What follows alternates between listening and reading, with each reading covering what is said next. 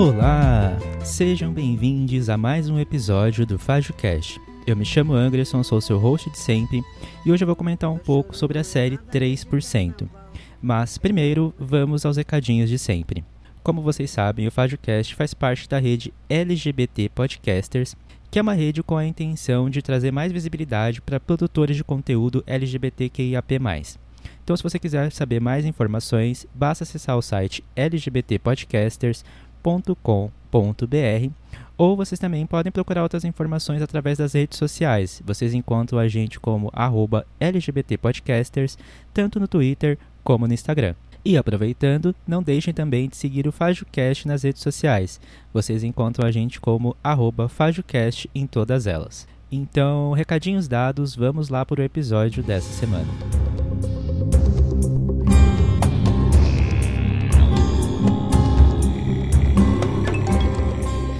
3% é a primeira série brasileira a receber o selo de original Netflix. Ela foi lançada em 2016 e conta a história de um grupo de jovens que vivem no Brasil pós-apocalíptico, pós-apocalíptico que está dividido mais ou menos entre duas cidades, que seria o continente, onde fica a, maior, a grande maioria da população, a população mais pobre. Eles vivem numa situação de marginalização, de falta de recursos, e tem também o Mar Alto, que é onde ficam as, as elites que são detentoras dos recursos e de toda a tecnologia. E aí, nesse mundo, quando as pessoas elas completam 20 anos, elas podem participar de um processo seletivo onde apenas 3% dos candidatos são aprovados. E aí essa série, ela foi baseada em um piloto, né, que foi disponibilizado no YouTube em 2011. E aí nesse vídeo eles tinham deixado uma mensagem que eles estavam à procura de um canal que produzisse uma temporada de 3%. E aí, para a gravação desse episódio, né, eu reassisti o piloto. É, eu achei bem interessante, achei legal perceber que muito da essência daquele, daquele piloto foi aproveitado, né, foi incluído na série. É, inclusive, até a música que toca no final ela me soou um pouco parecida com a abertura da série na, na Netflix e que deixou bastante gente empolgada. E aí depois veio a Netflix comprou os direitos. Claro, obviamente, quando teve o lançamento dessa série, teve toda uma repercussão. Inclusive, em 2017, eu até escrevi um texto para o Gay Nerd Brasil, né, falo, comentando um pouco sobre essa série, sobre a, as minhas impressões sobre a primeira temporada e tal. E foi, até foi engraçado perceber que eu estava bem irritado com algumas críticas que foram feitas sobre a série, porque, se eu não me engano, muitas dessas críticas elas estavam relacionadas ao fato de se tratar uma série com conteúdo nacional. E aí, né, isso obviamente é irritante para um fã de cultura pop que gosta de, de apreciar os conteúdos nacionais e que foge um pouco do padrão de séries que a gente está acostumado a ver no Brasil. Mas, além dessas críticas, houveram algumas outras que eu até concordei, como por exemplo a questão da atuação. É, em alguns momentos, quando eu estava assistindo essa série, é, a atuação me causava um certo desconforto, né? Parecia meio forçado e tal. Mas assim, eu imagino que muito disso talvez estivesse relacionado à necessidade de, meio que de uma calibração da minha parte. Porque, como eu já comentei antes, né, a gente já é muito condicionado a consumir ficção científica norte-americana com atores norte-americanos. Então eu imagino que isso tem uma grande influência nesse nosso estranhamento, né? Tanto que no decorrer das temporadas eu fui esse, essa sensação de estranhamento ela foi desaparecendo, assim como também é, as atuações foram evoluindo, né? Inclusive, uma coisa bem interessante sobre essa série é que você consegue acompanhar bastante a evolução dela. Né? Então, 3% teve aí quatro temporadas, a última foi exibida agora em 2020. É, e dá para ver muita evolução né, durante, durante esse período da série. Uma delas que eu até critiquei lá no meu texto de 2017 foi a questão dos cenários. Porque antigamente os cenários pareciam muito vazios, é, a gente também tinha a impressão de que era um mundo muito populoso, mas que faltava gente para popular aquele mundo, sabe? Parecia que eles não tinham, na época ainda não tinham muito dinheiro para pagar figurantes, essas coisas que também é super compreensível. Uma coisa muito legal também, que dá para perceber no decorrer das temporadas, são as tecnologias que envolvem aquele mundo. Então, no começo você percebe que tem um pouquinho mais de timidez na hora de exibir esses dispositivos e pouco a pouco durante as temporadas você vê esse crescimento, você vai conhecendo melhor a tecnologia desse mundo, eles vão apresentando mais dessas tecnologias e chega na quarta temporada, tá tudo, sabe, muito lindo assim, tá muito interessante de ver tudo isso que eles construíram durante esse período. E uma das coisas que você consegue perceber evolução, obviamente, são nos, nos personagens, né? Então, obviamente, que eu vou começar com a Joana, que é a minha personagem favorita. Eu gostei muito do desenvolvimento dela, gostei da evolução da personagem, os conflitos que ela enfrenta, é, a convicção dela na luta contra o sistema e várias outras coisas. Além disso, eu também gostei muito do Fernando, e se eu não me engano, na primeira temporada a relação dele com a Michelle me agradou bastante por quebrar alguns estereótipos. E, inclusive, falando na Michelle também, é, durante as temporadas as minhas impressões sobre ela sempre acabavam variando muito. É, e isso é interessante, assim, eu acabo gostando desse tipo de, de personagem que acaba trazendo essa dualidade. E aí, além do, do elenco principal, né, a gente tem também o Rafael, que tem uma história legal, mas que é um personagem irritante em alguns momentos. Tem também o Marco, que tem toda a história da família dele, que me pegou em alguns momentos, em outros eu estava pouco me importando com ele, mas no final eu adorei o fechamento do personagem. E aí, fora do elenco principal, tem também a Natália, que foi chegando aos poucos, e aí nessa quarta temporada ela teve um destaque incrível. E eu também gostei muito das cenas com a conselheira Nair, que é feita interpretada pela Zezé Mota. Gostei muito da superintendente Cássia, todas as cenas que ela aparece são incríveis. Ela, inclusive, se eu não me engano, estava no piloto, né, do, do piloto que foi lançado no YouTube. Uh, também gosto muito da comandante Marcela, que teve um crescimento como personagem, assim, teve um arco incrível. E gostei de Ariel também, que também é um personagem super legal. E aí, uma coisa que também teve bastante evolução foi a história, né? Então, é, houveram diversos altos e baixos durante as temporadas, sabe? Teve alguns momentos que eu gostei mais, teve alguns momentos que eu não gostei tanto, que eu fiquei um pouco entediado. Eu acho que isso aconteceu um pouco mais na terceira temporada. Na primeira e na segunda foi mais suave, mas a terceira, para mim, eu tive uma impressão de ter uma queda um pouquinho maior. Mas o que eu acho muito interessante é que a liberdade criativa que eles tiveram para construir essa história, para construir esse mundo, foi algo que ajudou a enriquecer muito, ajudou a adicionar muitos detalhes interessantes à história.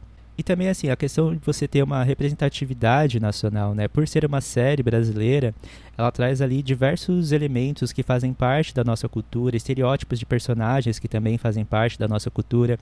É, tem diversas personagens com quais você pode se identificar, porque são personagens brasileiros. Você pode identificar, inclusive, estereótipos de pessoas do seu dia a dia e tal, que é algo muito interessante. É, e o legal disso é que a história ela também conversa com a nossa realidade, né? A gente vê ali como é que funcionam as coisas no continente e é impossível não fazer uma relação com o que acontece no nosso país também, sabe? Com a população marginalizada e tal. É, além disso, também uma coisa muito legal é a trilha sonora, que é composta por música nacional que é bem legal também, tem várias músicas interessantes, inclusive uma delas eu vou deixar como indicação aqui para as Fágio Trilhas. E uma coisa muito interessante na história de, de 3% são os plot twists, porque isso é algo muito bem utilizado, é, que consegue te surpreender em muitos momentos e que te deixa aquela sensação de que, tipo, quanto mais você tenta fazer a diferença. Às vezes, quando parece que as coisas estão dando certo, sempre aparece alguma outra coisinha que faz as coisas meio que irem por água abaixo. E isso é muito interessante como é trabalhado na série. E aí, né, só para finalizar então o assunto 3%, eu achei que o, o, fechamento dessa temporada foi incrível, assim, o fechamento da série foi muito bom. É, eu gostei muito assim de tudo que foi construído nessa última temporada. Foi um trabalho incrível tem as atuações estão sensacionais, assim, tem alguns episódios que são dedicados para alguns personagens específicos. E aí você consegue ter o fechamento ali perfeito para alguns arcos. Uh, a fotografia também está maravilhosa, é, é uma cena mais bonita do que a outra, principalmente as cenas que, que se passam do Mar Alto, né? Porque ele tem toda aquela questão de né, como eles detêm todas as tecnologias e tudo. Mar Alto é um lugar muito bonito, né? Bastante verde, arborizado e tal. Sem contar também que os efeitos especiais também não deixam na mão. Ficou tudo, sabe, lindo, perfeito. Os episódios, é, acompanhar, né, esses personagens e o fechamento deles, acaba trazendo é, episódios muito emocionais, assim, sabe? Por você ver a conclusão de alguns personagens é muito legal ver esse aprofundamento que eles fizeram e, e também eu achei muito interessante que eles deixaram um final aberto, eles não deixaram meio que uma uma solução, como se tudo tivesse fechado perfeitamente. Eu acho que isso ficou muito legal e que combinou muito com a série. Inclusive, o último episódio dessa temporada é praticamente um filme, porque se eu não me engano ele tem mais de uma hora. Mas é, tem alguns momentos desse filme que eu fiquei um, com a impressão de que ele poderia ser dividido em episódios, como se eles fizessem, pudessem fazer uma outra temporada a partir disso, porque tem alguns eventos que parece que acontecem um pouco rápido demais, mas isso não chegou a ser exatamente um problema para mim, né? Para mim foi super tranquilo, mesmo com esse ritmo um pouquinho mais acelerado, mas dá para você entender no contexto de toda essa história que eles vieram trazendo que isso foi necessário para poder trazer esse fechamento. E aí, uma das reflexões que eu fiquei fazendo depois de, de assistir 3%, né, é que eu fiquei com um gostinho de quero mais, de, de poder ver mais séries como essa acontecendo, né, pra, na Netflix e tal, porque infelizmente a gente não tem esse tipo de produção nacional que fuja um pouco da, da caixinha do, do que a gente está acostumado a assistir com relação a séries e filmes. Porque, por exemplo, a gente tem uma série muito boa na Netflix, que é a Irmandade, que eu assisti ela completa, é uma série incrível, muito boa, mas ela é uma série que conta uma realidade brasileira e ela se mantém bastante com o pé no chão. Né, o que diferencia bastante aí de, da, de 3%. Que 3%, na verdade, ele também fala sobre a realidade no Brasil, sobre questões que acontecem no Brasil, inclusive faz diversas críticas a ao sistema que se vive no país atualmente, né? E principalmente com relação a questões de meritocracia e tudo mais. É, outra coisa interessante também é que outra série, na, na verdade, outra série também, que é brasileira e que eu não cheguei a assistir ela completa, eu comecei a assistir, mas não fui até o final. Mas é Sintonia, que as pessoas também dizem que é uma série muito boa, mas pelo que eu pude perceber, também é uma série que se mantém um pouco mais com o pé no chão. E como eu falei antes, né, eu quero ver mais séries diferentes, sabe? Séries, sei lá, de ficção científica, de fantasia medieval, é, para a gente poder trazer mais diversidade é, para esse tipo de cultura, de produção nacional, sabe? Porque o que eu percebo atualmente, e até acompanhando toda essa saga de 3%, é que as pessoas elas são muito resistentes a, ao conteúdo nacional. E isso entristece bastante a gente, porque a gente tem tantas ideias boas. A gente tem aí 3% que foram, sei lá, quatro temporadas ótimas, que todo mundo no Brasil ficou falando mal, mas quando você vai ver a crítica internacional dessa série, elas são sempre positivas, super positivas, sabe? Diversos elogios. Então, o que eu gostaria, na verdade, de fazer com esse episódio, né, nesse finalzinho de episódio, é fazer um pedido para vocês de que vocês apreciem o conteúdo nacional, incentivem as pessoas a continuarem produzindo conteúdo nacional e que não façam como fizeram com 3%, sabe? Que é somente criticar por ser, por ser um produto do nosso país, sabe? Assim, da, das nossas origens. Eu entendo que, como a gente está acostumado a, a consumir muito conteúdo internacional, conteúdo norte-americano, a gente acaba ficando acostumado com uma fórmula. A gente acaba acreditando que aquela forma de se produzir é a fórmula principal, assim, a, a qualidade que se deve alcançar. Mas não é assim, cada país tem a sua identidade, cada país tem a sua forma de falar. É, e o Brasil é um país gigantesco, então você tem, sabe, diversas coisas com a, as quais você pode explorar. E me entristece muito ver as pessoas fazendo reclamação sobre essas séries baseadas simplesmente no, no preconceito por ser uma série nacional. Então, como eu já disse em diversos outros lugares que eu já estive, eu gosto muito da Netflix, mas a gente tem que entender que a Netflix ela é uma empresa capitalista, então ela precisa né, de dinheiro. E para isso ela precisa que as pessoas visualizem, assistam as séries, comentem sobre, comentem sobre elas nas redes sociais, ou até se vocês verem alguma produção que tenha algum tipo de que seja interessante, que talvez seria interessante ter na Netflix, seria legal as pessoas fazerem uma movimentação para chamar a atenção dessas produtoras, não só Netflix, sei lá, Amazon, HBO, Disney Plus, todos esses canais que estão produzindo para o streaming e que tem bastante relação com as pessoas nas redes sociais, é interessante que as pessoas vão lá encher o saco deles para produzir esse tipo de conteúdo. Porque assim a gente consegue ter mais diversidade na cultura pop brasileira, que já tem muito conteúdo legal, mas que precisa de mais incentivo para trazer séries e produções que são diferentes do que a gente está acostumado a ver por aí.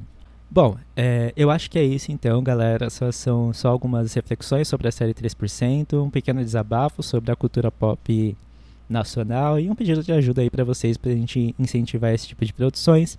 Então vamos lá para o bloco de indicações.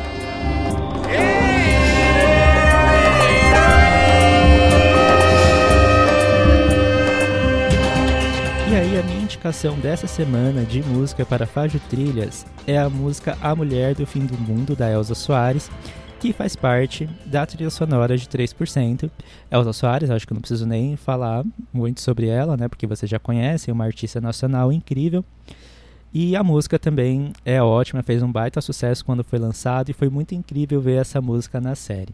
Uh, e também vocês podem encontrar o link para as Fágio Trilhas lá na publicação do Medium do FágioCast, que eu vou deixar lá para vocês. Lá tem todos, vão ter todos os links para vocês acessarem com, todo, com todas as informações necessárias. Além disso, a indicação de produção de conteúdo negra dessa semana que eu vou fazer para vocês vai ser de um podcast, um podcast chamado Bisão Voador, onde eles conversam sobre bissexualidade e outros assuntos. Então a gente está no mês da visibilidade, então nada mais justo do que trazer a indicação de um podcast bissexual para vocês e que faz parte da rede LGBT Podcasters. Então é isso, galera. Muito obrigado a todos vocês que escutaram até aqui. É, comenta comigo nas redes sociais, nas postagens que a gente for fazendo durante a semana. O que, que vocês acharam da série 3%? Vocês já assistiram? Vocês tiveram as mesmas impressões que eu? É, me façam indicações de outras séries brasileiras que fujam um pouco desse né, do que a gente está acostumado de ver. Pode ser séries que não estejam na Netflix, pode ser de outros lugares que eu faço meus corres aqui para assistir e para comentar com vocês. Então é isso, muito obrigado por escutarem até aqui. Espero vocês no próximo episódio Meu e choro tchau, não tchau. é nada além de carnaval. É lágrima de samba na ponta dos pés. A multidão avança como um vendaval. Este podcast faz parte do movimento LGBT Podcasters. Conheça outros podcasts através da hashtag LGBT Podcasters ou do site www.lgbtpodcasters.com.br.